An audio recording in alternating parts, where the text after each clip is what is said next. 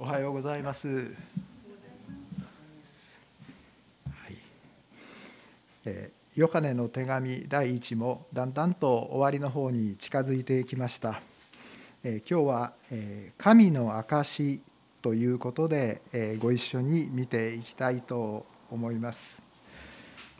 で、えー、証とは、えー、この自分が確かだと分かっている。確かだと知っていることを人に伝えていくことになります。で特にキリストがどんな素晴らしい方であるのか。私たちにどんなことをどんな素晴らしいことをしてくださったのか。それを人に伝えさせていただく。それが証ということですが今日は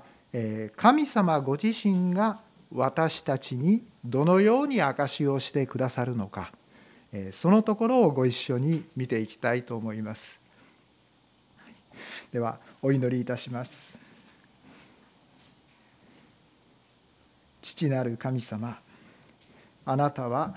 ご自身のことを私たちに証しをしてくださっています。そして私たちがただあ分かったというだけではなく私たちの心の中でもはっきりとそれを確信してそしてそれによって立っていくことができるようにあなたは私たちに証しをしてくださいます。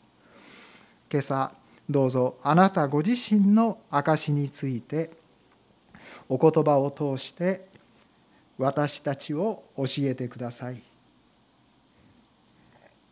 イエス様のお名前によって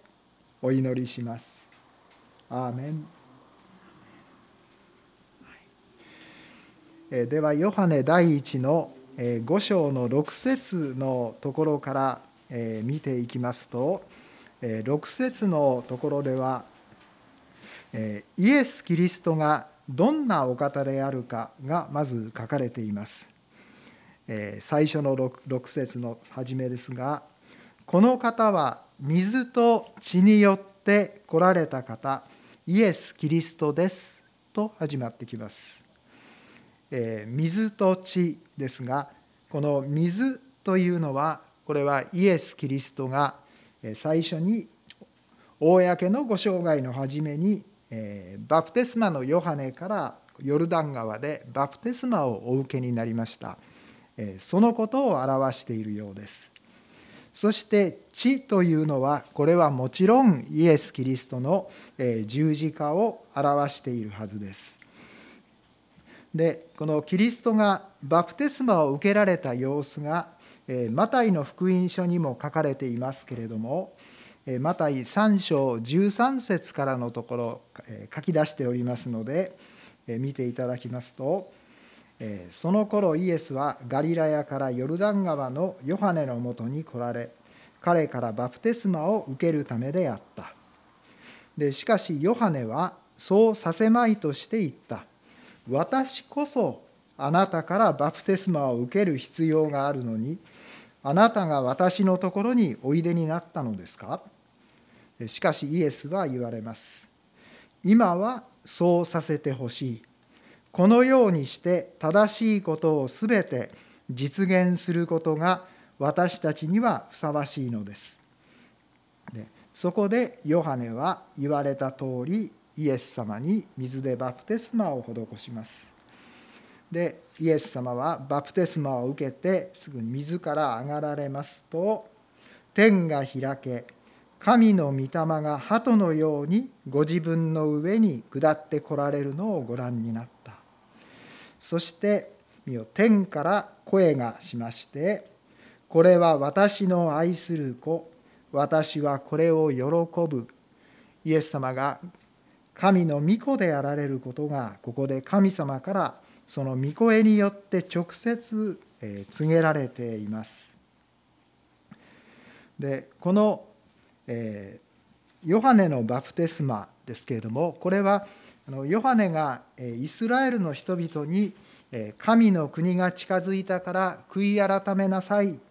とこう伝えましてそして分かりました。悔い改めます。という人にその悔い改めた印にバプテスマを授けるということをこうしていました。で神の御子であって救い主であられるイエスはその悔い改めをされる必要はないはずです。でもイエス様はこの人類の罪を背負う方として罪を悔い改めるという姿勢をとっていかれます。でそこで今はそうさせてほしいと言われましてヨハネからバプテスマを受けられます。でイエス・キリストはこのヨハネからバプテスマを受けられて公の働きを始めていかれます。そして十字架で人々の罪を背負ってご自分が代わりに死んでくださいます。でそして人々の罪をあがなう働きを、完了していかれますけれどもこれが、公のご生涯の終わりになります。ですから水と地というのはキリストの公のご生涯の始めと終わりを表していることになります。えところがこの6節の中ほどになりますとえ水によるだけではないなく水と血によって来られましたともう一回念をしてます。でつまりキリストは水だけによって来られた血は関係ないですよと言っている人たちがいるようです。えーあの後に、えケリントス主義と言われる考え方がもうこの頃すでにあったということが分かります。でそれは、えイエスというのはただの人間だとします。そのイエスに、清いキリストの霊が望んでイエス・キリストになったとします。でそれがイエス様のバプテスマの時にそのことが起こります。起こったとします。でしかしその清いキリストが人間のために十字架で苦しむなんていうことはこれはありえないことなのでキリストの霊はイエスが十字架にかかるその直前にイエスを離れていったというそういう考え方です。でそうしますとキリストは水だけによって来られたのであって水と血によってではないということになってしまいます。えまあ、ややこしいことですけれどもしかし、事実は実際に神様がされたことはもっと単純ですっきりとしています。この清い神であるキリストが汚い私たちの罪を汚れをあの全部ご自身の身に負ってそして私たちに神ご自身のその清さを与えてくださったこれが聖書のメッセージです。コリント第2の5章21節を書き出しております。神は罪を知らない方を全く罪罪と関係ない全く清いお方を私たちのために罪とされました罪そのものであるかのようにされましたそれは私たちがこの方にあってイエス・キリストにあって神の義となるためです。ということです。イエス様を信じて救われたということは罪が全部許されていわばマイナス100だったものがはいゼロになりましたということではありません。マイナス100だったものがゼロを飛び越して神様の清さつまりプラス100ということになりますね。そこまで神様はキリストを信じた者を完全に救ってくださったということですこれが聖書のメッセージですで私たちに神様がご自分の義を正しさを100%正しい清いその神様の正しさ清さを与えてくださったということですね。ですから当然その十字架にかかられる時かかられた方ご自身がもう神ご自身でなければならないということになってきます。でこれが、えー、旧約聖書の中でもずっと予言されてきたことですし、まあ、新約聖書も当然それをはっきり述べていることになります。でここでは6節では特に水と地ということでお、えー、公の生涯の始めと終わりということになりますけれどもでもバプテスマと十字架だけが大事ということではもちろんありません。キリストの公のご生涯それらすべての代表として水と地というふうに書かれているように思えます。で6節の最後のところからですけれども神様がどのように証しをなさるのかということが書かれています。御霊はこれらのことを証しする方です。御霊は真理だからです。とあります。そのことを御霊様が精霊様が私たちにこう証しをしてくださるということですね。どのようにということになりますが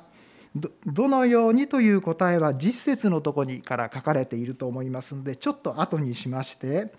続いて7節8節を見ていきますと3つのものが証しをします。御霊と水と血です。この3つは一致していますというふうにあります。私たちが人の証を受け入れるのであればこれはいろんな時に私たちは証言をしたりします。でそれを「あ分かりました」ということで私たちお互いにあの受け入れて、えいるわけですけれどもそうであれば神の証はそれに勝るものです。御子について証しされたことが神の証などですからというふうにありましてここでは御霊と水と血この3つがこのイエス・キリストについて証しをすると書いてますけれども、えー、とりあえず3つということがまずは大事なことのようです。でえー、裁判であの証しや証言をしていく時の原則が「新明記の19章15節というところに書かれております。いかなる咎でもいかなる罪でもすべて人が犯した罪過は一人の証人によって立証されてはならない。二人の証人の証言または三人の証人の証言によってそのことは立証されなければならない。でただ一人の人が、えある人を訴えてこの人は悪いことをしたというといえばそれだけでもうその人が証言があったということで有罪になる。これはいけません。と。有罪として決めるならば少なくとも2人、まあ、3人の証言が必要です。という、まあえー、普通の、えー、私たちの、え、人間の間での一応決まりになりますけれども神様もここでは御霊と水と血ということで水と血はキリストご自身の生涯をたどっていけば分かるということですね。でそれだけでなく御霊様が私たちの心に直接働いてそれが真実だよ事実だよという確信を私たちに与えていってくださるということになります。でイエス・キリストが本当の救い主であるということは私たち聖書を読んでいきますとそして日々聖書を少しずつ少しずつ読んでいきますと当然そういうことは、え、頭で私たちは分かってきます。でも頭で分かるからそれでいいというのではなくて御霊様が働いてくださって心の底から本当によく分かっていくということですね。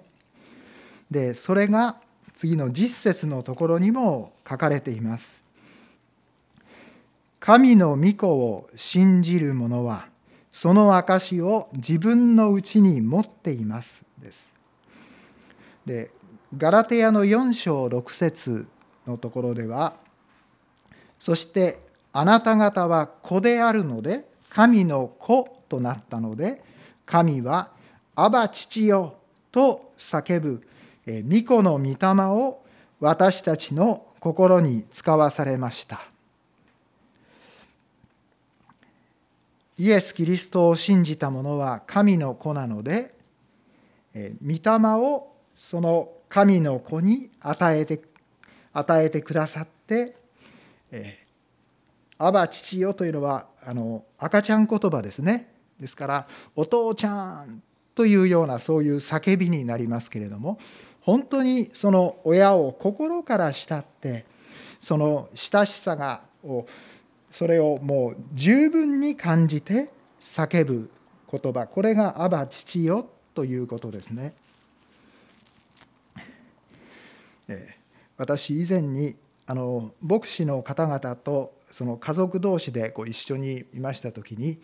えー、あるご夫妻の小さな子供さんがいました。でトイレに行きたいみたいでしたので私助けようとしましたけれどもその子は怖い顔をして「お前来るな!」というような顔をして私を睨みました。であのその、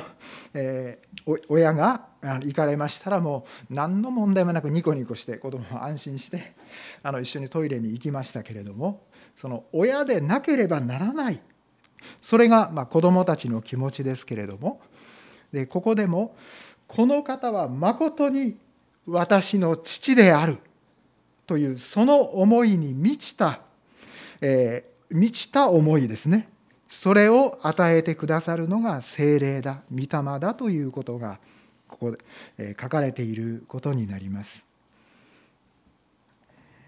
でキリストをそうしますとキリストを信じるまで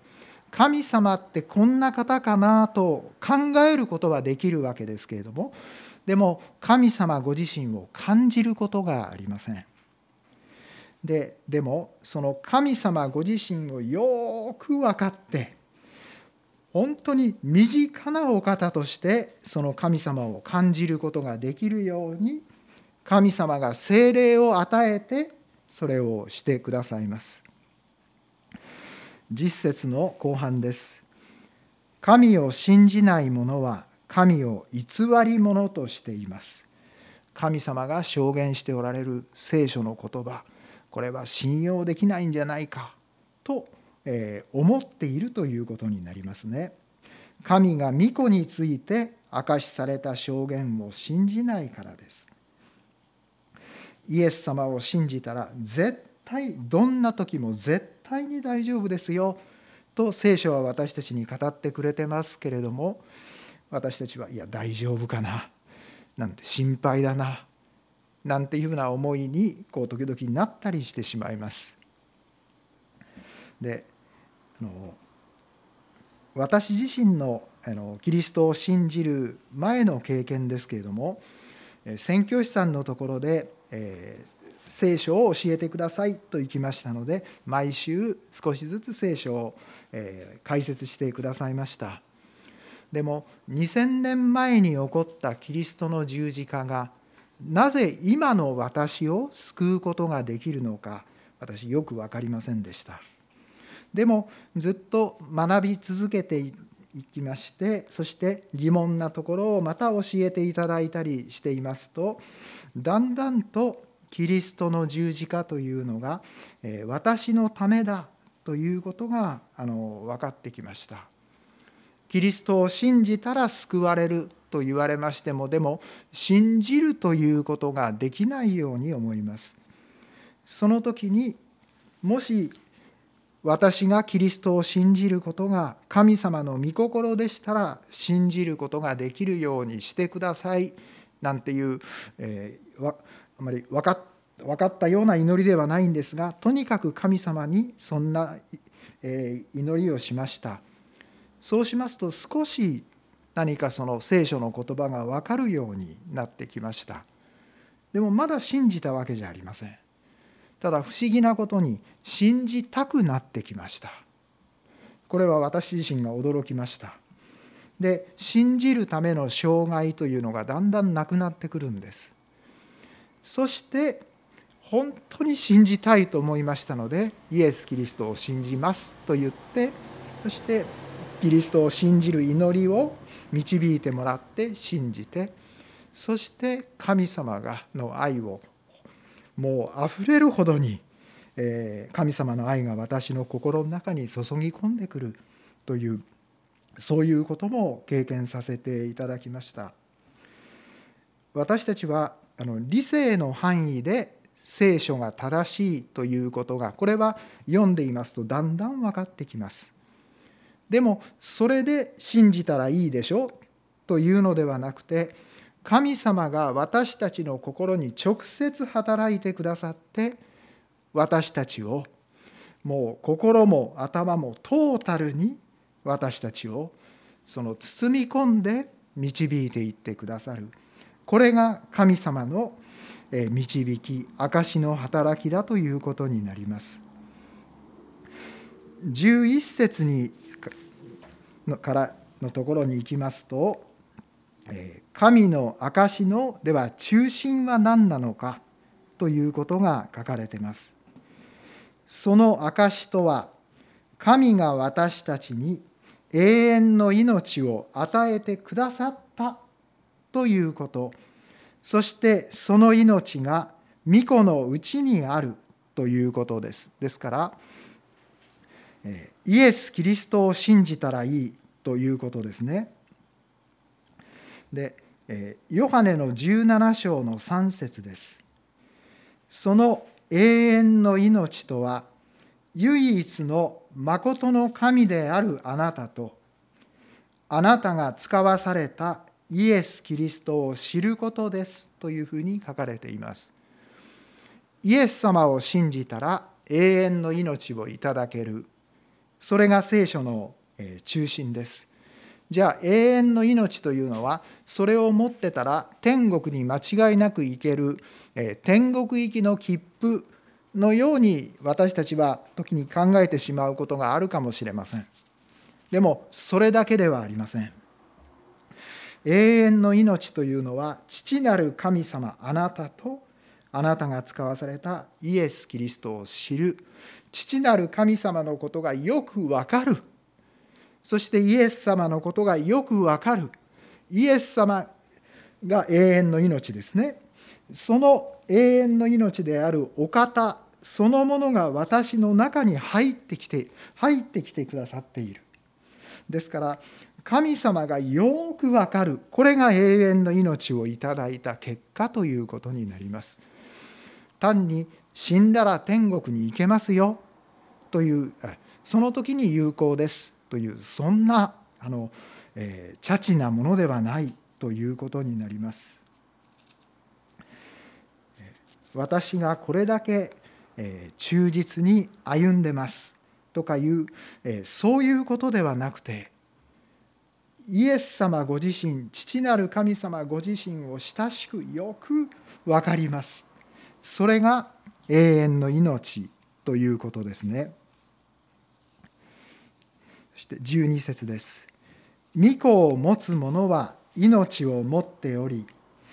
神の御子を持たない者は命を持っていません。ですからイエス・キリストを信じているのならば永遠の命持ってますしそうでないんでしたら私私たちの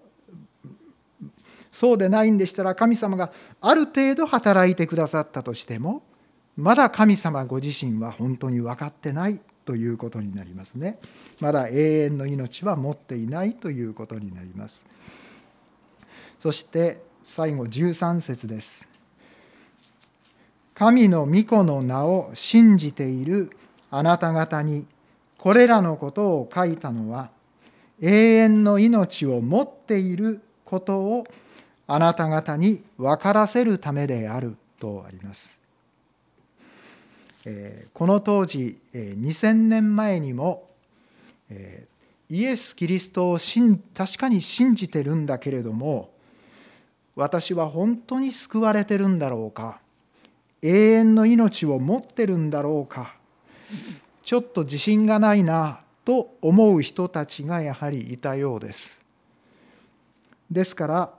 神の御子の名を信じているならば永遠の命を持っているこれをあなた方に分からせるために私はこの手紙を書いてるんですとここでヨハネが、えー、あえて断っていることになります。でこの証というのは、えー、私たちクリスチャンにとっては自分の信仰救いについて人に話をすることと、まあかんえー、考えられているわけですけれども、えー、ですから私が証しをしなければならないと私たちが思ってしまうとこれはえ神様のやり方と少し違うんではないでしょうか。神様が豊かに私たちの中にご自身を証ししてくださっている。だからそれをもうもう伝えたくて仕方がないしもう伝えずにはおれない。これが神様がなさる証の方法ということになります。今日この「御霊と水と地」というふうにありました。え水と地これはイエス様がどういうことをなさったのかそれを私たちは聖書で、え毎日きちんと読んでいくでまた示されたことをこう祈っていくそういう中でこの水と地イエス様がどういう方であるかを私たちの頭でもこう知っていくことができます。でもそこに